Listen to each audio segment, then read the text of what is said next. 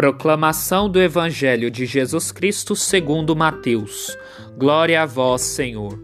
Naquele tempo, Jesus chamou os doze discípulos e deu-lhes poder para expulsarem os espíritos maus e para curarem todo tipo de doença e enfermidade. Estes são os nomes dos doze apóstolos: primeiro Simão, chamado Pedro, e André, seu irmão, Tiago, filho de Zebedeu, e seu irmão João, Filipe e Bartolomeu. Tomé e Mateus, o cobrador de impostos, Tiago, filho de Alfeu e Tadeu, Simão, o zelota e Judas Iscariote, que foi o traidor de Jesus.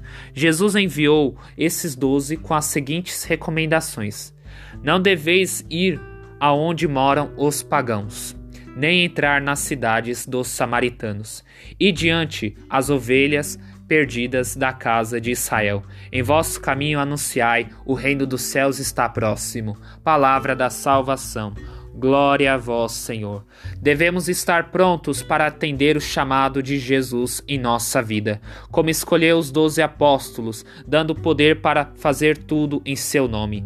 Nós somos chamados para irmos atrás das ovelhas perdidas, a procurarem a semente que não germinou.